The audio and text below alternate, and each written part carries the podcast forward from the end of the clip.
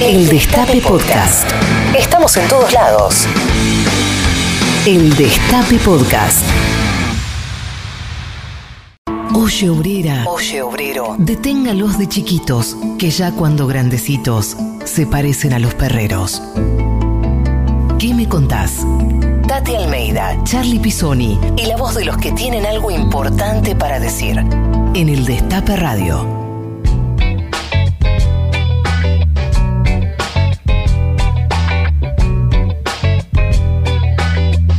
Buenos días a todas, a todos. Hoy sábado 22 de agosto estamos en una nueva edición de ¿Qué me contás? Aquí por el Destape Radio 107.3 FM en streaming también nos pueden escuchar.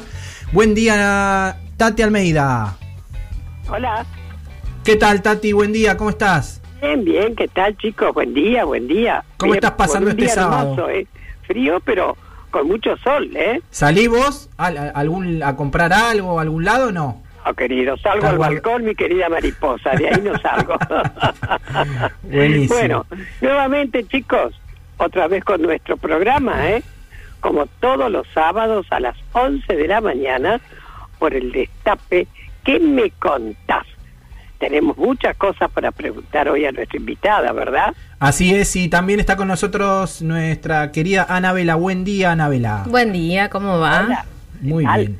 Bueno, me alegro. Bueno, yo estoy para comentarles que vamos a hacer un sorteo, como todos los sábados, pero tenemos sorteo nuevo. Sorteo nuevo, a ver, ¿qué, qué, qué- qué tenemos para sortear hoy? Vamos a sortear dos libros que nos, nos cedieron nuestros amigos de Página 12. Muchísimas gracias a ellos.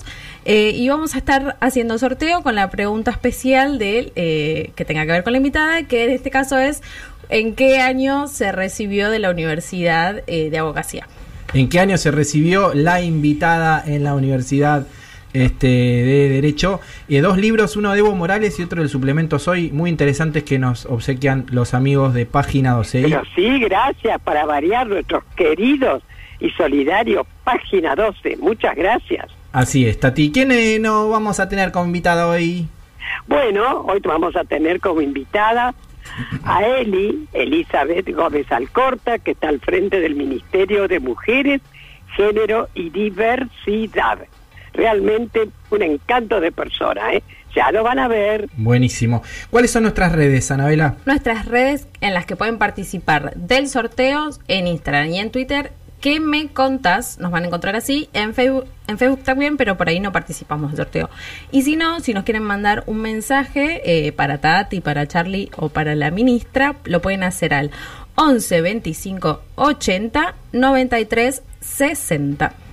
Muy bien, vos sabés, eh, Tati, que esta semana eh, falleció un, un compañero, Sí, ya eh, ya un compañero de hijos, un oyente también del programa, siempre hablamos, eh, Alexis Vanilis, un, her- un hermano, un amigo, un luchador, eh, se nos fue esta semana, su, su papá había sido asesinado en... en- Por la eh, triple A, Por sí. la triple A, sí, sí, era, era colectivero, militante comunista.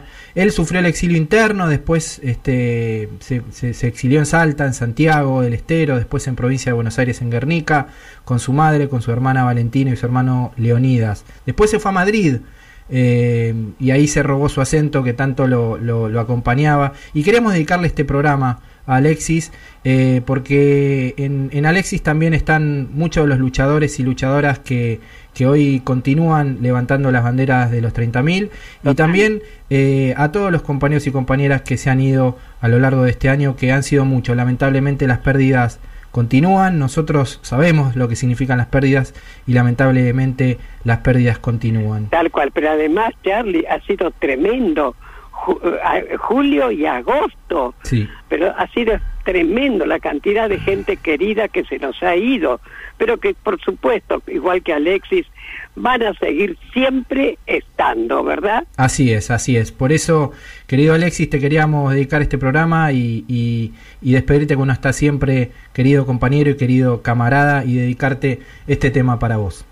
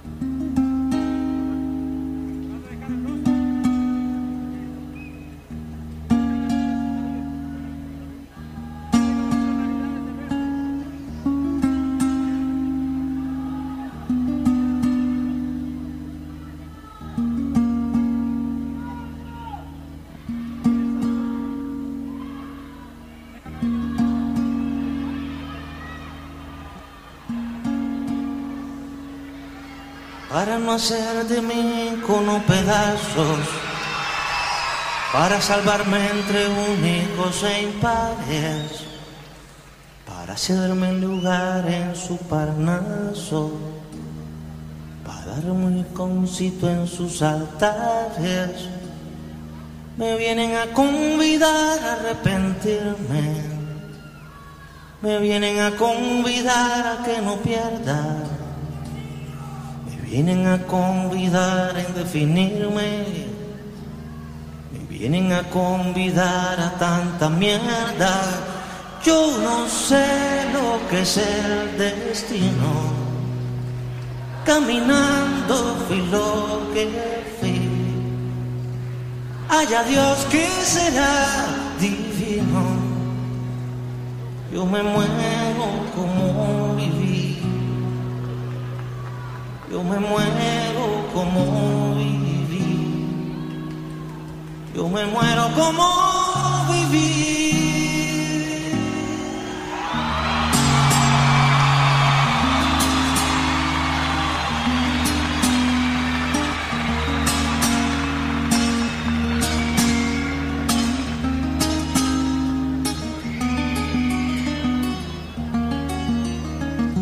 quiero seguir jugando a lo perdido.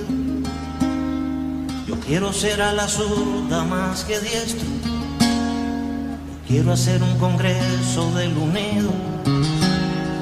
Yo quiero rezar a fondo un hijo nuestro. Dirán que pasó de moda la locura. Dirán que la gente es mala y no merece.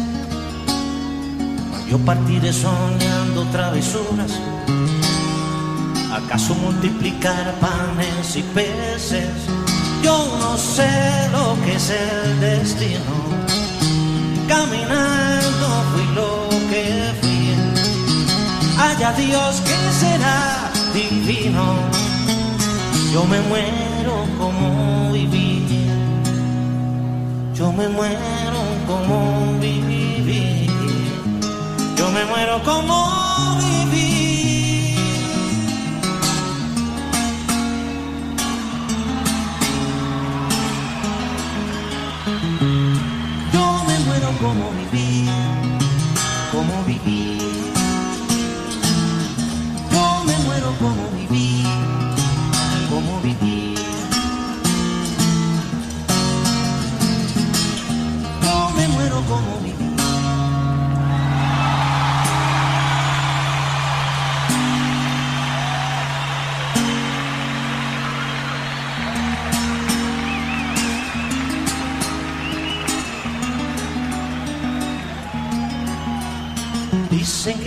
Arrastrarán por sobre rocas cuando la revolución se venga abajo. Que machacarán mis manos y mi boca, que me arrancarán los ojos y el badajo. ¿Será que la necedad parió conmigo? La necedad de lo que hoy resulta necio, la necedad de asumir al enemigo necesidad de vivir sin tener precio. Yo no sé lo que es el destino. Caminando fui lo que fui. Haya Dios que será divino. Yo me muero como viví. Yo me muero como viví. Yo me muero como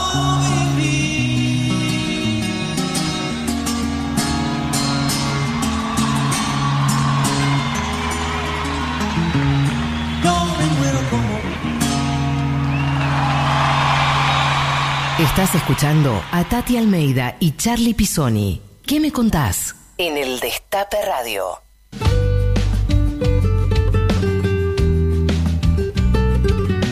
Bueno, seguimos en ¿Qué me contás? Eh, hoy con una invitada muy especial, eh, Tati. Hola, sí. Sí, con una Eh, invitada muy ya, especial. A ver, te decía. Eli, ¿ya estás ahí? Hola, Tati querida, Charlie, ¿cómo Pero- les va? ¿Cómo le va, niña? Muy bien, encantada que nos acompañes, ¿eh? Muchas gracias. Yo soy, yo soy la encantada, por favor. Bueno, escúchame, Eli, sabés que nuestro programa se llama ¿Qué me contas? Así que nos vas a contar muchas cositas, ¿verdad? Todo lo que me pregunten. bueno, escúchame. Así que ojo con lo que preguntan. escúchame, Eli, vos tenés un solo hijo, ¿verdad? Tengo uno solo, Camilo. Que se llama Camilo. Eh, ¿Tiene cuántos años? Nueve. ¿Qué tal? Bueno, fue tu niño el que en un momento le hizo un dibujo, te hizo un dibujo y se lo dio a, la, a las maestras y le dijo que quería ser abogado como su mamá para sacar mujeres de la cárcel. ¿Qué tal? ¿Y por qué no, Eli? ¿Por qué no va a poder ser un abogado como su mamá el día de mañana, verdad? Sí, la verdad, le hizo para un 8 de marzo que estaban poniendo dibujo, tenían que dibujar a, las, alguna mujer que querían o que admiraban. Sí. Pero además el dibujo, eh, la, la, la, mujer presa era una mujer que estaba presa y estaba vestida toda de violeta, la mujer presa, y él tenía en la mano una llave, ah. porque él iba a hacer ahora, la iba a sacar, y yo le pregunté además, ¿qué es lo que tiene? Mamá, la llave para sacarla de la cárcel. No, ¿qué edad tenía? Seis años, estaba en primer grado. Ah, la voz baberos y baberos, ¿eh? Qué maravilla. Sí, me puse a llorar, me puse a llorar. Cuando la vi, más digo que no se note tanto, pero sí, digo, pobrecito, ahí él. Qué grande, Camilo. Eli, vos te, te criaste en San Isidro, pero viviste mucho tiempo en los monoblogs en, en Bulón, De Bulón. ¿es así? Sí, en realidad viví en Bulón, que Bulón es San Isidro. Nunca viví, mientras viví en San Isidro, viví muy los primeros primeros seis años de mi vida en Martínez y después viví hasta los 28 en unos monoblogs barrio obrero de, del Bajo de Bulón. Así es. Bueno, pero a la vez vos ibas a jugar, ibas a hacer deporte al SIC. ¿No? Exactamente. ¿Cómo era ese contraste entre los monoblogs de Bulón y un club elitista de, de la Argentina como es el, el SIC? Bueno, ese contraste creo que es la, la posibilidad. Cuando era chica yo no, no, digamos, esta cosa que a veces tienen eh, los chicos, las chicas, que viven con naturalidad ciertas cosas que después uno las dimensiona más de grande. Eh, yo tengo, por ejemplo, el recuerdo, yo siempre fui a escuela pública, ¿no? Jardín, primaria, secundaria, universidad, posgrado, siempre, siempre. Y eh, yo me acuerdo que era la única de todas mis compañeras del club que iba a escuela pública. La única que, iba con el guardapolvo, llegaba a entrenar o algo con guardapolvo. Eh, durante muchísimos años. Ya después en el secundario alguna que otra más también. Eh, yo no lo yo no lo padecí, no padecí y obviamente además en los monoblogs era la única que, que jugaba al hockey, digamos, ¿no? Digamos, porque el contraste era en ambos en ambos lados.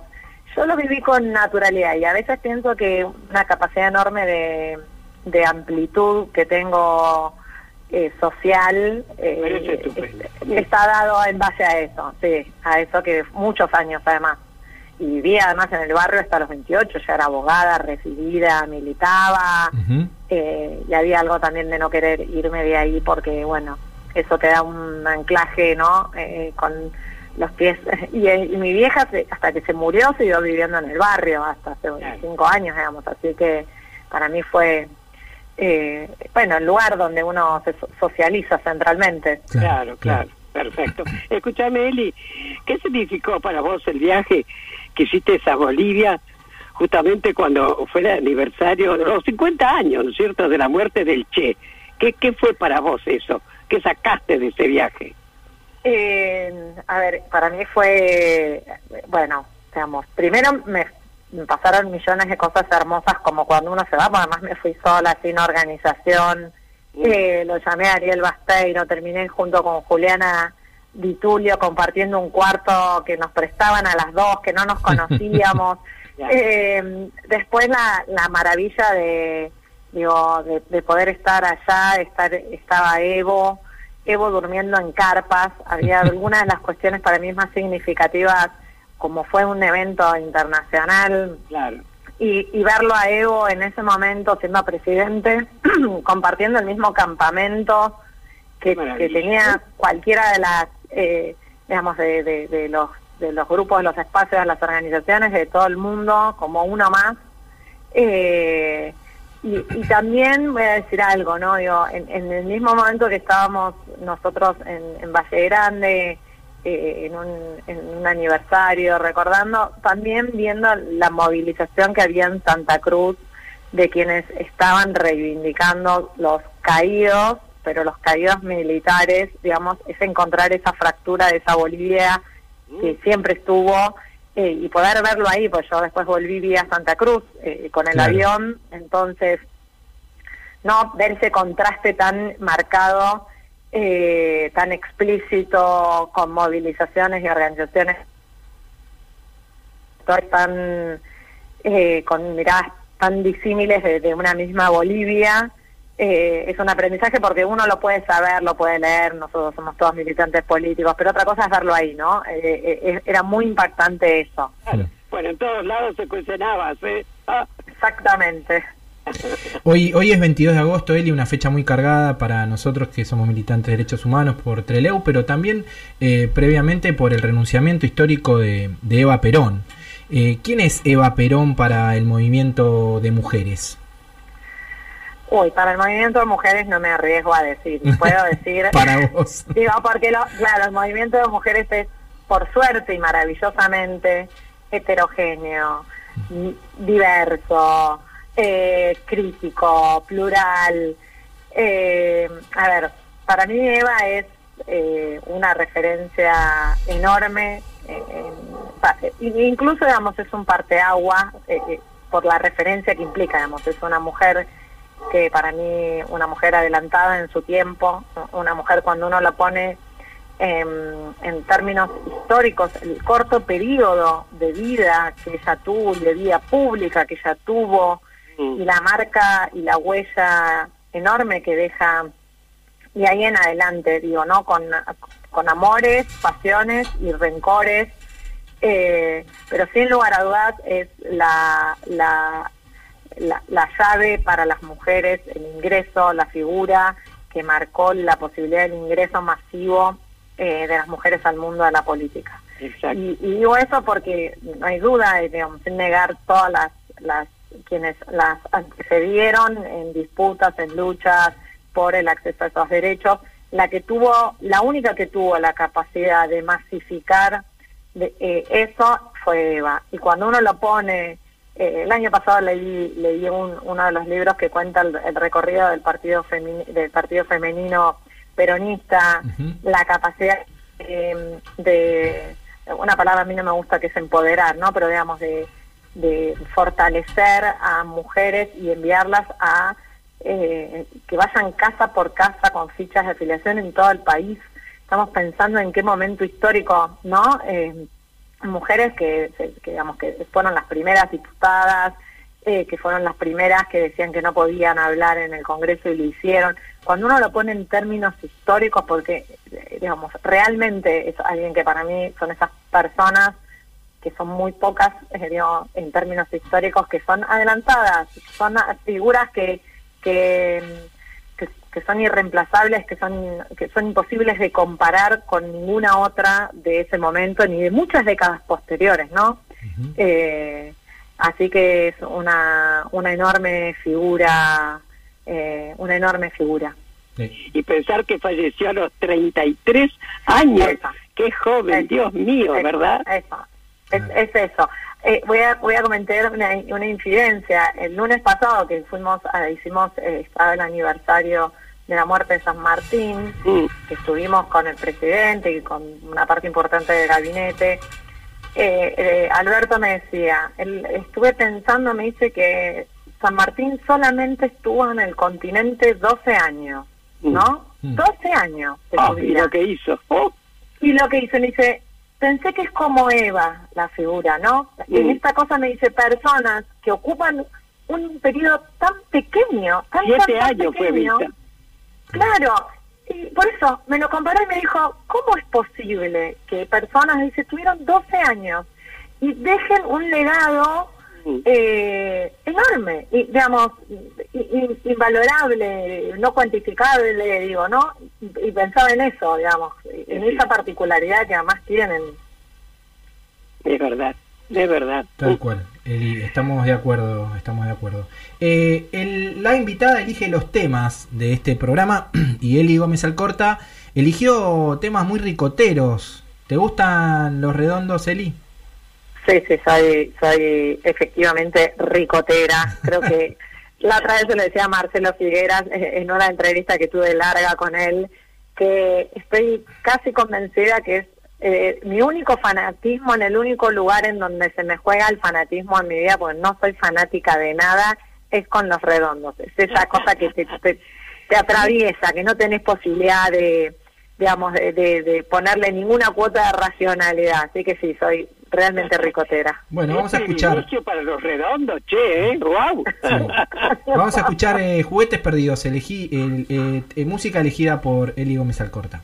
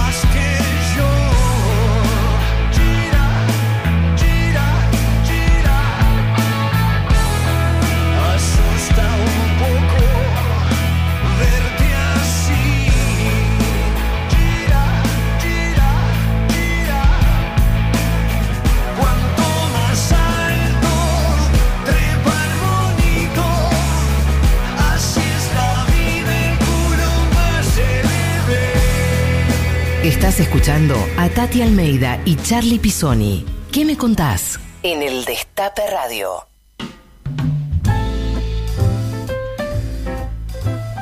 Seguimos en el Destape Radio. eh, te- seguimos entrevistando a la ministra eh, Elizabeth Gómez Alcorta. Y te comento, Eli, que estamos haciendo un sorteo. Con, estamos regalando unos libros de página 12 muy, muy lindos. Que ahí pueden ver en nuestras redes. Pero tiene que contestar una pregunta: eh, ¿En qué edad se recibió de abogada la ministra? Así que, si contestan bien, que después nos vas a decir cuándo fue el año, se pueden llevar los libros. Tati. Ah, bueno, sí. Escuchado, querida, vos sos miembro fundadora de la Sociedad de Abogados de Derechos Indígenas. Ahora, ¿en qué momento comenzaste a luchar por los derechos de los pueblos originarios, eh?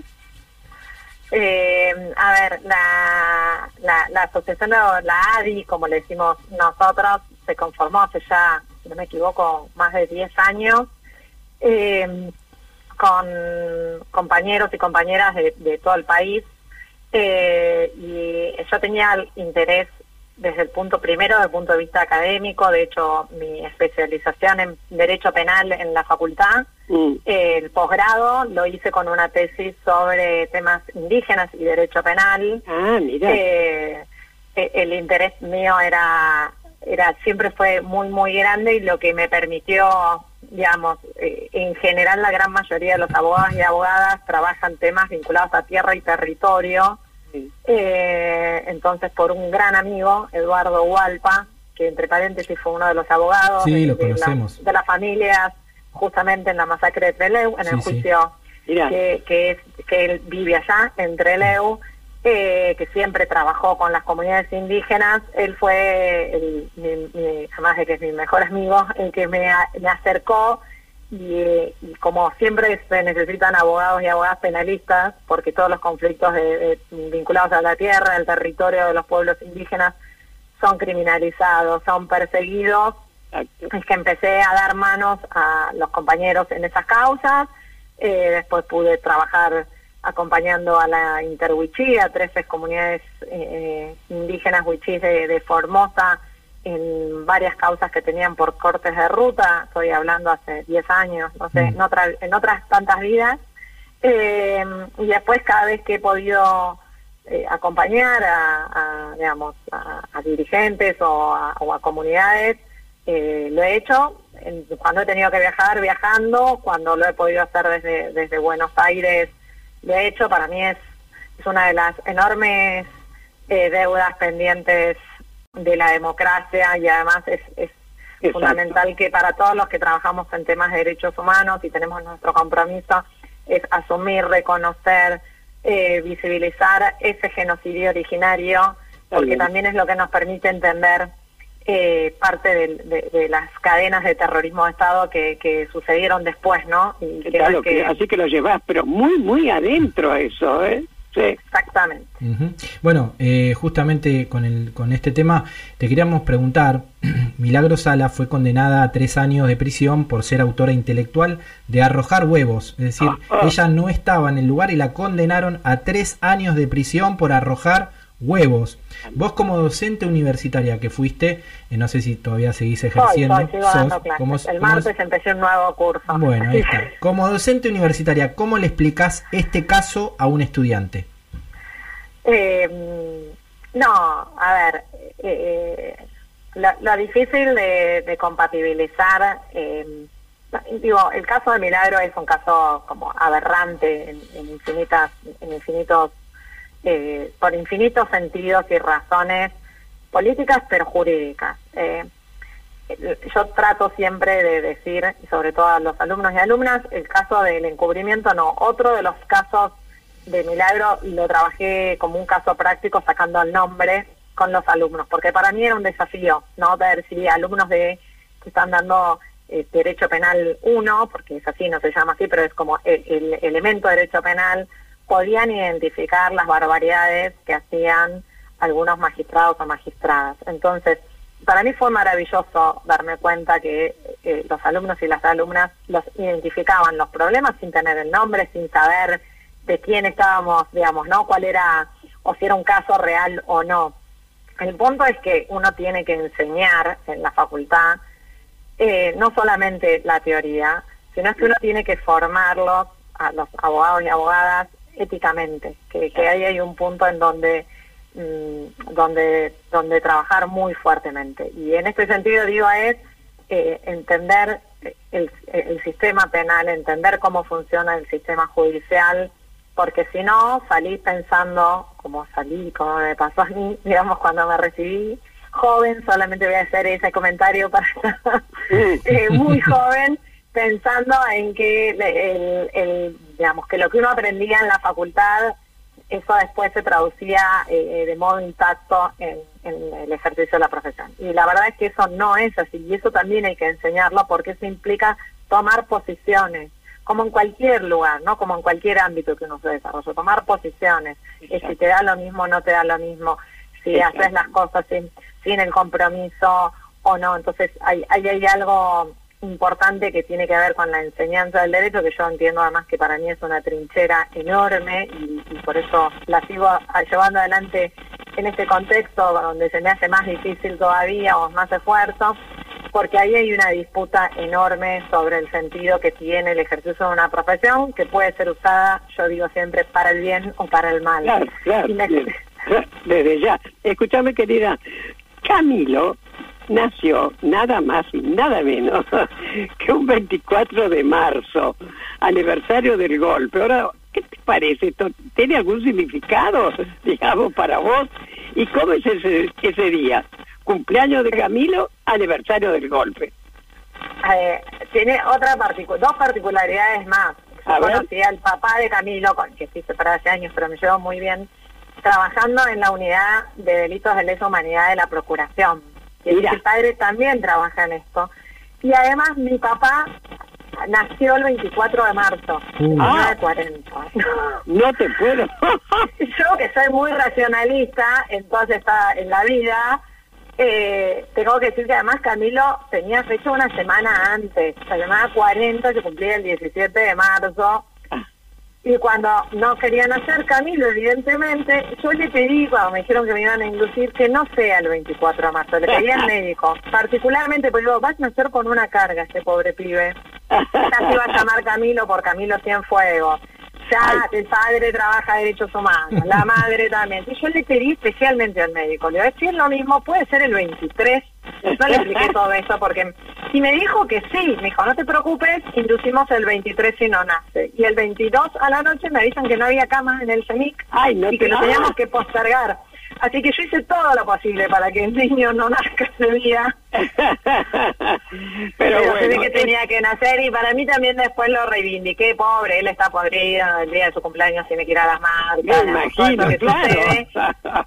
pero después entendí que también era un modo de resignificar un día tan emblemático porque también es la vida para mí. Es lo que iba a decir, en buena hora, porque realmente rescatás eso, trajiste al mundo una vida. Así que a festejar el cumpleaños de Camilo, ¿eh?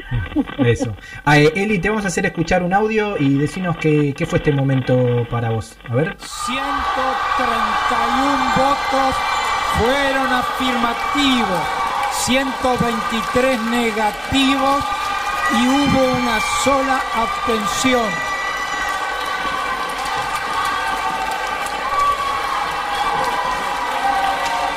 Resulta afirmativo. Ahí, ahí se aprobaba el ILE en el Congreso. Eh, eh, a, a, mí lo que me pasó en ese preciso instante, yo estaba adentro del Congreso eh, eh, en el lado, no, no en el recinto, sino en una sala al lado que se estaba televisando, estaban muchos periodistas, periodistas, muchos asesores, asesoras. A mí lo que me agarró fue un, un ataque de llanto, voy a decir, ataque, ¿eh? pero además digo, pero algo que de esas cosas que uno no maneja, y no es que uno controla, no es que te pone, que te, tenemos, no, me, se ve que hubo algo que, que me atravesó de entender sobre todo eh, es muy difícil cuando, cuando estamos atravesando momentos que son bisagras eh, históricas, ser conscientes en ese momento de que lo está, de que lo estás viviendo, ¿no? Porque en general uno después se da cuenta, no sé, yo pienso, en 2001, eh, el 20 de diciembre del 2001, yo estaba ahí, pero yo en ese momento no era consciente que eso que estábamos viviendo en ese preciso instante iba a quedar como un hito, una marca en nuestra historia, un momento que iba a transformar para bien o para mal digamos, a mí lo que me pasó en ese preciso instante era que yo era absolutamente consciente que como país y como región, porque el impacto que tiene en Argentina, pero sobre todo como país, estábamos viviendo un antes y un después. Pasara lo que pasara después, ¿no? Digo, eh, que quizás a las más pibas vivieron eh, después el, en agosto como una derrota, la, pérdida, digamos, que no sé, el, que no se aprobara el Senado. Yo, yo lo entendí desde otro lugar. Y yo trataba, pues yo además milito con pibas muy jóvenes, eh, que, que, que era un triunfo, digamos, porque era un triunfo en, en términos históricos, estar ahí, haber llegado eso, de tener dos millones de pibes y pibas y gente en la calle, salir de la clandestinidad, que eso se consigue porque eso es cultural, eso es social, no más allá de lo que sucede o no suceda en el Congreso. Pero yo, yo lo viví como un momento, eso, trascendental de parteaguas en términos históricos. Y, y ¿Y creo ¿Por qué que no qué es la sigla ILE? Mm. Claro, claro, es el, el proyecto eh, de aborto legal, seguro y gratuito eh, en, Ahí en la. Cámara de Diputados y Diputadas. eh, Que después que fue hace- En el rechazado. 2018 se, se conquistó la media sanción, después Claro. se perdió en el, en el Senado eh, y por eso, eh, bueno, hoy todavía no, no tenemos ese, ese derecho conquistado las, las mujeres y los cuerpos gestantes. Ya llegará, ya llegará. Escúchame, querida, cuando vos te fuiste a anotar a la facultad, ¿no es cierto? Cambiaste en el momento y te anotaste en abogada. Después tu carrera profesional, qué sé yo, fue tomando un camino largo y prestigioso, ¿no es cierto? ¿Alguna vez vos soñaste todo lo que construiste hasta hoy? ¿O se fue dando solo? ¿Fue casualidad o causalidad? cuánta información precisa que tiene. Si yo iba a anotarme en ciencias políticas, yo quería ser Claro. politóloga. Soy una politóloga frustrada, de hecho. Igual amo la profesión. Eh, creo que me anoté por mandato paterno, porque mi viejo era un abogado frustrado, entonces Ah. creo que años de psicoanálisis después me, me hizo eh, ente- enterarme por qué terminé estudiando, pero yo después me enamoré de la profesión. Claro, claro. Creo que hay hay personas, figuras que aparecen en la vida de uno y una, más allá de las orientaciones, las vocaciones, las militancias que, que ayudan en ese camino. Eh, yo lo pienso en Lucila Larrandar, que fue profesora mía, con quien yo después de clases durante 20 años, eh, que fue una figura fundamental. Eh, y pienso que además yo hice toda la carrera universitaria en la década del 90, ¿no? El momento de, la hegemonía neoliberal, eh, de, mucho, muy oscura, digo, ¿no? Para, para una, para una, para un momento, digo, para la, la, la- la juventud de, de uno, de una, las leyes de impunidad, ¿no? Digamos, fue, los 90 fueron eh, oscuros para mí, Ujú. digo, en términos, en términos políticos personales, de visión que iba a haber más allá. Eh, y, en, y en ese momento yo pensaba, decía, bueno, claro, ¿qué, qué, qué es lo que uno soñaba? Y soñaba, Vi- Videla estaba libre, digo, ¿no? Porque es ponerlo en esos términos. Claro. Eh, y las cosas que uno soñaba con lo que podía pen- pensar, que, que soñaba, pero pensando que eran utopías, digo, ¿no? Era meter mm, esto, ¿no? Eh, conseguir las condenas y cuando tuve el, la enorme eh, el enorme honor de, de ser parte de los abogados y abogadas que acompañamos el juicio de plan sistemático de, de- de robo de bebés Ya, qué bueno. conseguir la condena de Videla.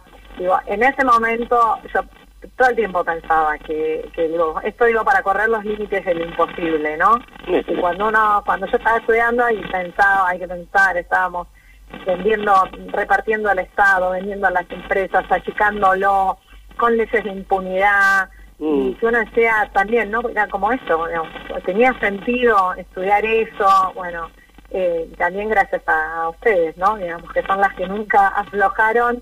La, la, digo esto porque también sirve en momentos oscuros que, que, hemos pasado en ese momento, antes, en lo- los, los cuatro años anteriores, y seguramente porque uno sabe que los ciclos de la historia van a hacer que en algún momento se repita, es tener esos aprendizajes de lo que uno pensaba como imposible eh, y que, bueno, que, con mucha lucha y mucha resistencia eh, en, al- en algún momento se hace justicia. Muy bien, Eli. Vamos a escuchar otro tema que elegiste y de Fito Páez eh, y volvemos con el último bloque eh, en este ¿Qué me contás de sábado?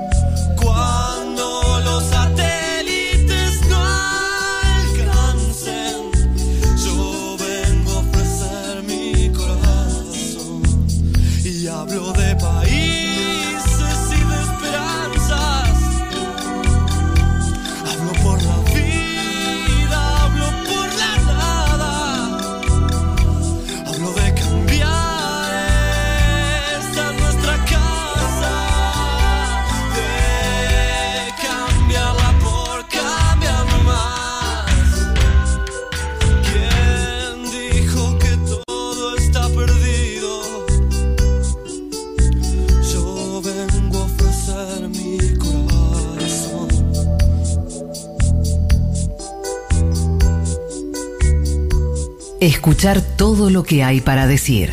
¿Qué me contás?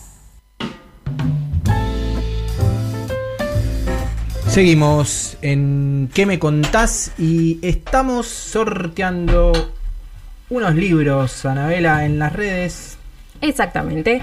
En Twitter y en Instagram, en ¿De qué me contás? Estamos eh, sorteando dos libros que nos cedieron los amigos de Página 12. Uno es de Estela Caloni, Evo en la mira, CIA Idea en Bolivia. Y de Nati Menstrual, eh, continuadísimo, recargado. Puedes participar con la pregunta eh, ¿en qué año se recibió la ministra? Buenísimo. Seguimos, Tati. Perfecto. Escúchame, querida, vos sos fanática de San Lorenzo, como el Papa, ¿eh?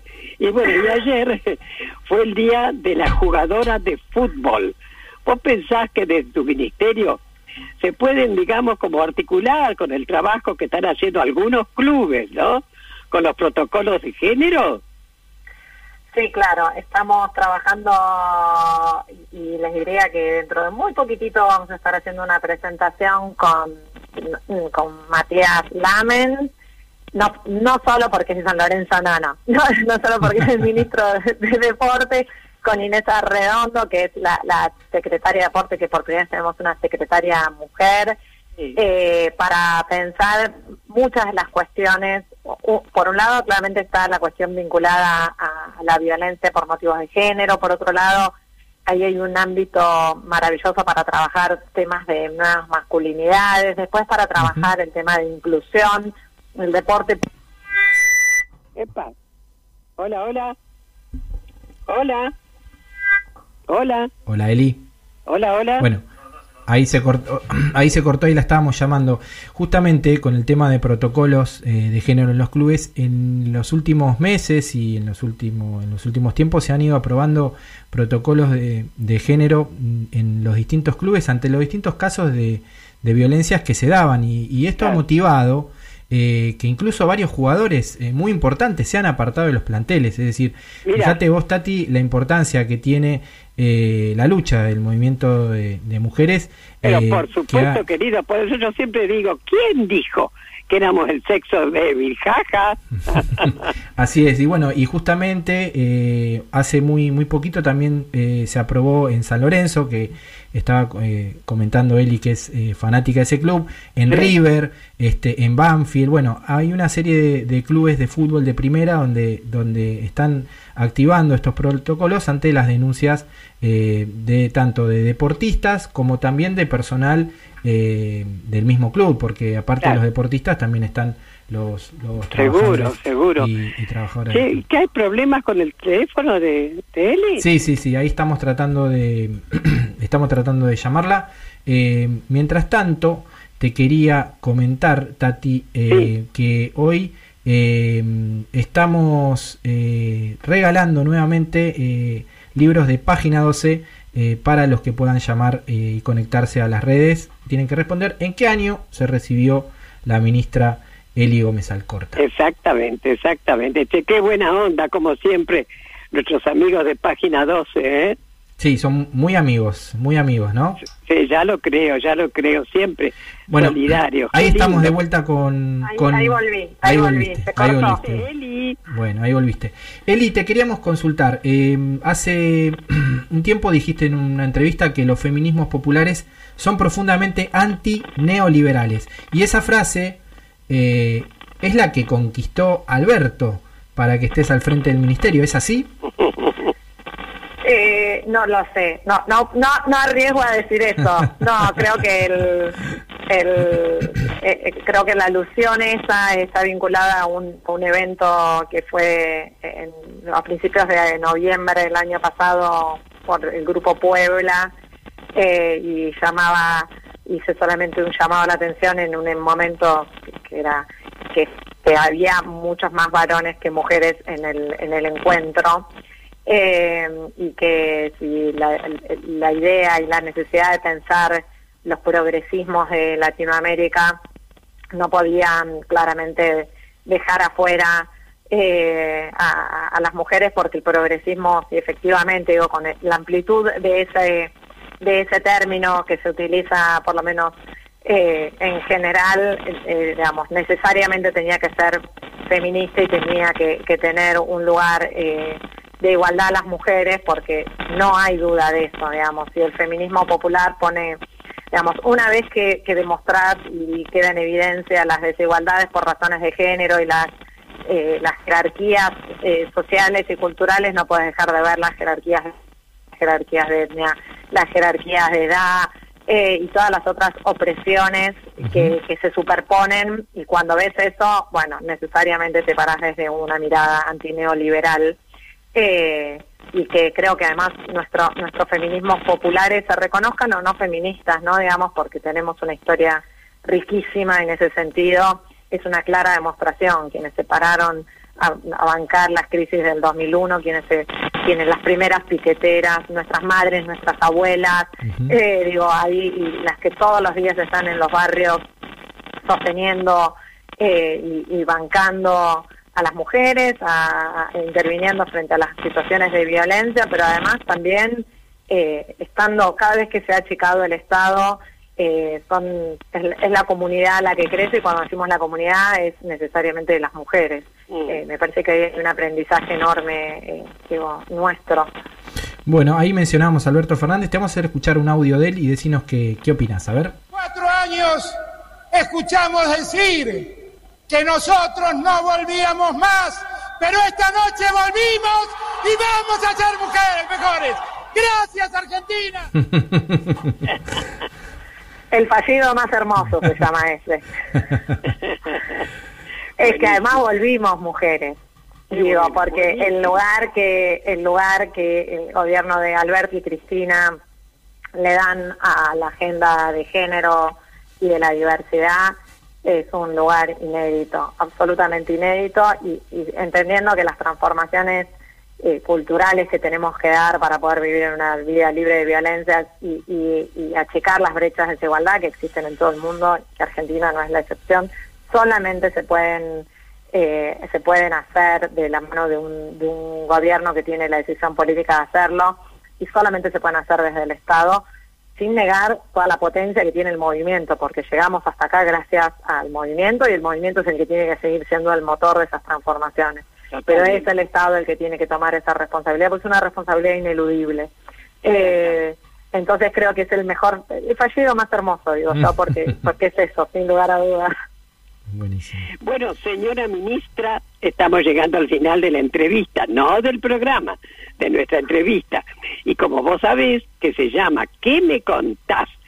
Queremos que nos cuente, no sé, alguna anécdota, algo que te haya ocurrido y que por ahí tenemos la primicia que la cuentes por primera vez. A ver. Eh, en, en qué, en qué, en qué sentido, sea, digamos, sea una, alegre, sea, sea triste, lo que sea. Algo, algo que quieras contarnos, ¿eh? eh, a ver, algo que quiera contarles. A ver. Pienso así, digo, eh, yo perdí a mi vieja, mi vieja es una clara exponente, era una clara exponente de, de esa generación que, que fue criada claramente en un sentido patriarcal Mm. y que tuvo y, y tiene dos hijas y un hijo, pero que hizo ella de bisagra en relación a sus hijas, ¿no? Digamos, era ustedes hagan lo que yo no pude. Eh, sabiendo incluso que le podía costar porque había sido criada en, en, en otro en otro sentido eh, y, y que después de las que salió a trabajar pero nunca dejó las tareas eh, de la casa, ¿no? Digamos, entonces es de la, la- un claro exponente para mí de una generación bisagra ¿Qué te parece? eh, que, que tienen además la capacidad maravillosa de entender que, que, la- que- ellas tienen que ser parte de esa transformación, eh, decir no tenés, digamos, si, te querés separar, te tenés que separar, si no querés tener hijos, puedes no tener hijos, tenés que estudiar, viajar, salir, conocer, recorrer, arriesgar, digamos, todo lo que seguramente ella no había podido hacer y que seguramente el día el día que juré, digamos, como ministra de las Mujeres, Géneros y Diversidad, pensaba, digamos, en todo ese legado que de, de ella y de todas ellas, las las que han eh, las que han vivido con claro. opresiones enormes, nos han dejado a las digo, y seguramente así es de generación en generación, pero pensaba siempre, no lo conté nunca, en Bueno, mi bueno. vieja, digamos, en mi vieja que no está, que no la tengo, que con sus limitaciones y sus posibilidades eh, hizo posible que yo sea más libre que lo que fue ella y que yo espero que las generaciones, mi hijo, por ejemplo, y la- las dejen las generaciones, sean mucho más libres de las que también eh, he tenido la posibilidad yo, ¿no? Totalmente, total. Bueno, Eli, contar, ¿te has sentido cómoda, querida, en el programa? Sí, sí, claro que sí, cómo no, con ustedes dos. Bueno, vieja, entonces con todo gusto te, hemos tenido, te agradecemos tu presencia y bueno, ya nuevamente nos volveremos a encontrar. ¿Por qué no, verdad? Pati, mi amor, te quiero mucho, mucho, mucho. Gracias, gracias Charlie por la vos, invitación y por, y- Hasta por hacerme sentir tan bien. Un beso Muchas enorme. gracias, Eli. Contestanos en qué año te recibiste. Primero así hacemos el Ah, sorteo. claro. Eh, me recibí en diciembre del 96 y en el 97 me dieron el título. Digo porque me dieron en mayo del 97 el título. Bueno, bueno, entonces van, va- valen los dos, lo- las dos respuestas. Esa, esa digo, porque quizás, digo, el título dice recibida en el 96, pero me lo dieron efectivamente en el 97. Buenísimo. Nos vamos con Jijiji, nos vamos todos al pogo. Con Tati, con Eli, con Juan, acá con Anabela, todos vamos al pogo de Jijiji. Eh, tema elegido para cerrar esta entrevista por nuestra ministra, querida ministra Eli Gómez Alcorta. Te despedimos, Eli, un abrazo Un grande. beso enorme, beso.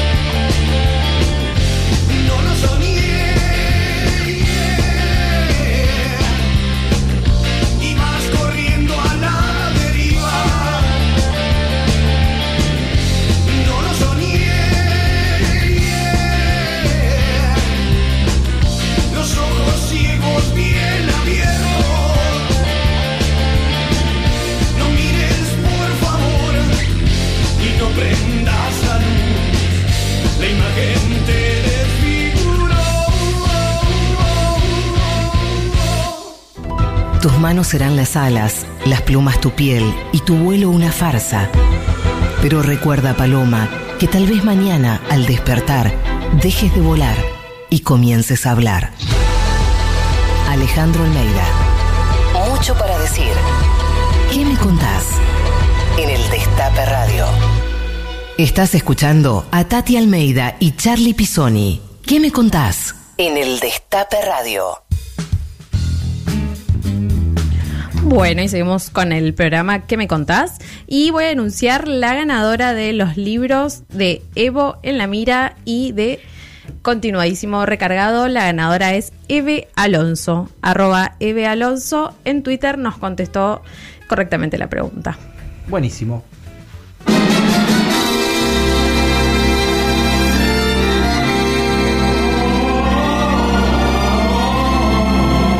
Desde este momento, presenta a Rochín Marchafiotti y todas las canciones militantes que siempre quisiste volver a escuchar.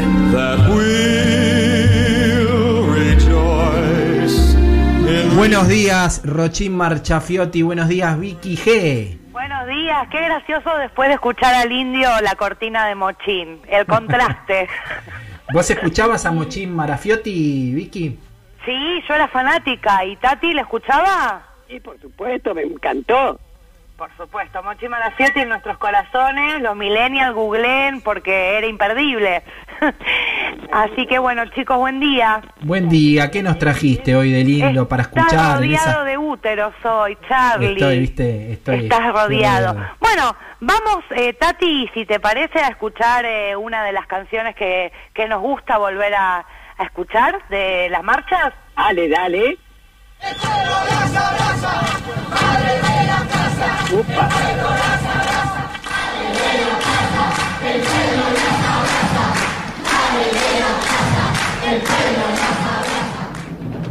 Ay, a Vicky, Vicky, mirá que- Toca, toca, la memoria no se toca. Los milicos a la cárcel, dos por uno las pelotas.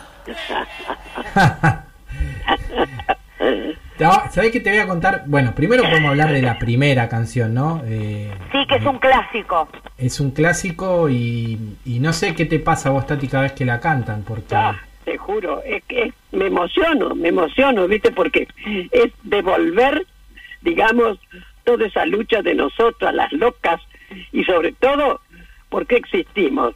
Porque Sí. están, hay 30.000 agujeros, así que es hermoso. Cada vez que lo dicen, te juro, conmociona muchísimo, emociona mucho, mucho. Sí, es muy típica canción de cuando iban entrando, ¿no? Cuando llegaba la columna de las madres que todos cantábamos Tal al mismo cual. tiempo que las abrazábamos, es hermoso. Ya lo creo, Vicky, así es, así es. Sí. Bueno, y el último era un clásico, un clásico, pero por suerte duró poco, dos por uno las pelotas o los ovarios, ¿no? Hoy Ay. en consonancia con el programa tan uterino. Exactamente, Sí, quiero, exactamente. quiero comentarte un- una, una infidencia, que es que el tema es de autoría de quien te habla. ¿Ese Y- tema? Ese tema, sí, sí. Yo no sabía, no, no había escuchado que le íbamos a pasar hoy, pero eh, pasó algo, fue porque lo grabamos con Tati en, en la casa de las madres y se difundió el video de ella cantándolo. Sí. Y después el tema, obviamente, fue el tema de la marcha. Fue Sí. el tema de todas las marchas en todas las plazas del país contra el 2x1. Así que lo recordamos. Charlie, sos nuestro Luis Miguel de la lucha. Eso. Le- me parece muy bueno ese tema, ¿sabes por qué? Porque lo ganamos, digamos, porque cuando vos eh, creas un cantito o algo, bueno, por ahí queda en la historia, por ahí perdiste, pero este esta la ganamos Sí. y, y ¿Y me cómo? parece ¿Y cómo? Ah. me parece que es uno de los temas power, ¿no? Vicky no es uno de los temas hoy vinimos bien power, porque estaba la ministra, porque estamos, eh, estamos así, power. Y las madres las abrazamos, dos por uno los ovarios, y ahora vamos con nuestra canción de la invitada, Tati, si te parece. A ver, dale, mi amor. que para, a- para asfixiarlo a Charlie, por supuesto es una señora. A ver, Cuando quieran. Hola, querida Vicky. Bueno, a mí me encantaba, me emocionaba cada vez que nos reuníamos. Sí, desde luego, se va a caer, se va a caer. Eso es fundamental y permanente. Pero la que a mí me encantaba, me arrobaba, es una canción que ahora se ha tornado felizmente anacrónica. Y espero que siga siendo anacrónica. Y ahí va. Oh, vamos a volver, a volver, a volver, vamos a volver. Y volvimos. Pero qué entonación Dora Barrancos, por favor. Mirá la voz también cantante, doña Dora. Dora nos cantó. Hay que agradecerle a los invitados que nos cuentan su canción. Muchas y gracias, al que Dora. canta viene con aguinaldo. Es el coro Kennedy, Dora, ¿eh? La verdad que Dora, impresionante. vamos la- a volver. Es una soprano, me encantó. Bueno, y bueno, buena, le agradecemos mucho a. Dora que nos trajo su canción del recuerdo. Te digo Esa que no me parece un que- bajón ese tema, un faso bárbaro. Este, no me gusta, me, me bajonea ese tema. Ah, mira, terapia de canciones estamos haciendo. sí, Te y pasa sí. como a mí, como con, con los nazis le va a pasar. claro, sí, sí, me pasa lo mismo. Me bueno, temas que son bajón. Bueno, no las cantemos a las que no nos gusta. bueno, chiques, qué lindo programa hoy, cuánta cuánta energía. Muy bien. Eh, ¿Les Y- puedo pasar un chivito? A ver, ¿qué haces este fin de semana? ¿Haces Bueno, algo? ya que estuvo la ministra, escuchamos cantar, ¿en qué programa vas a escuchar cantar Tati, Charlie, Adora Barrancos? Con nosotros nada más. Pero Solamente por aquí. supuesto, estoy hablando de la ministra, qué encanto de persona, de, de abogada, de, en fin, qué maravilla, ¿no es cierto? Un encanto. Sí, y sí. eh, Dora nos coronó con la canción y yo me buscan en arroba Vicky Grigera en Sí. Instagram y hablando de mujeres, estoy estrenando una obra en YouTube que se llama Los úteros no lloran. Sí, ¿en Es serio? humor en tiempos de deconstrucción. Replanteamos con humor todos los mandatos de la maternidad, de, la, de, de los varones. También el varón está exigido con el patriarcado y nos tomamos con humor. Y esa la gorra virtual. Me buscan en Instagram, arroba Vicky Grigera, y ahí están los links para los episodios. Buenísimo. Pero Te buscamos. Pasale el link a Tati porque no entiende una goma. Vicky. Así que ¿Cómo? Para... pasale el link, pasale el link a Tati que no entiende una goma. Sí, a ver si, Totalmente, si, así que verlo. después.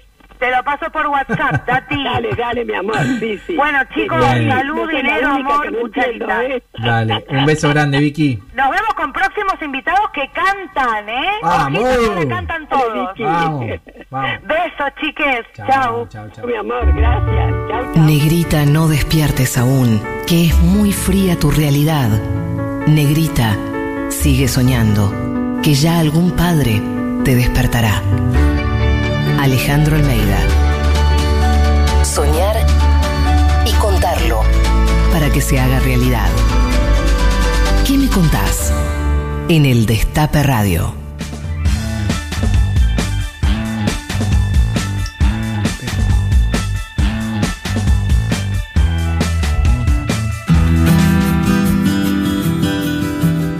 La masacre de Trelew, ocurrida el 22 de agosto de 1972, conmovió a la sociedad argentina y tuvo profundas significaciones políticas de lo que pasaría pocos años después durante la dictadura. Aquellos hechos que terminaron con el fusilamiento de 16 presas y presos políticos y tres sobrevivientes que luego serán asesinados marca la génesis del terrorismo de Estado en Argentina. Mantener la memoria viva es necesario para que las nuevas generaciones sepan que la lucha por la libertad y la justicia social es el objetivo fundamental del ser humano y que nuestros familiares son un ejemplo. Los familiares de Trelew hemos luchado por la verdad y la justicia y en el juicio que tuvo lugar en 2012, la justicia argentina condenó a los asesinos por crímenes contra la humanidad. Solo queda libre Roberto Bravo, que vive protegido en los Estados Unidos. 48 años después, los familiares de Trelew decimos una vez más, ni olvido ni perdón, hasta la victoria siempre.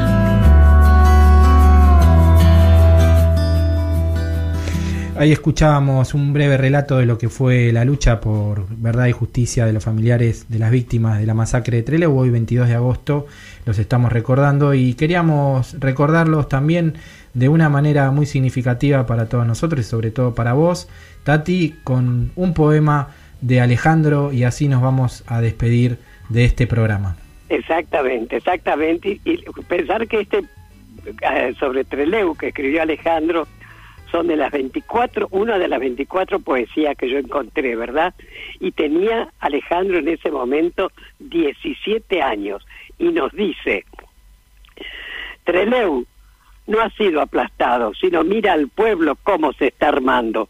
Estos gritos que sientes no son de llanto, son gritos de guerra, son ruidos de fusiles que te están vengando. Estas bocas que gritan seguirán gritando. Estos fusiles que suenan seguirán sonando hasta que salpiquen el mundo de los sordos la sangre guerrera de los revolucionarios. Treleu, revolucionario, no ha sido aplastado. Treleu, compañero, no ha sido olvidado. Treleu, hasta la victoria siempre. El pueblo está gritando. Dios mío, tenía 17 años, ¿eh? Hermoso, Tati, hermoso. Y nos despedimos de este programa con un cariñoso abrazo y saludo a todos los familiares de las víctimas de la masacre de Trelew. Totalmente. Bueno, así es. Hasta el próximo sábado, como todos los sábados a las 11 de la mañana, por Radio El Destape, con nuestro programa ¿Qué me contás? Chau, chau. Chau, chau. Muchas gracias a Juan Tomala en la operación, a Anabela González, Caro Ávila, Belén Nazar en la producción. Nos vemos el próximo sábado. Hablar, escuchar, decir. ¿Qué me contás? Tati Almeida y Charlie Pisoni vuelven la próxima semana para darle voz a quienes tienen algo importante para decir. Reviví los mejores momentos de la radio. El Destape Podcast.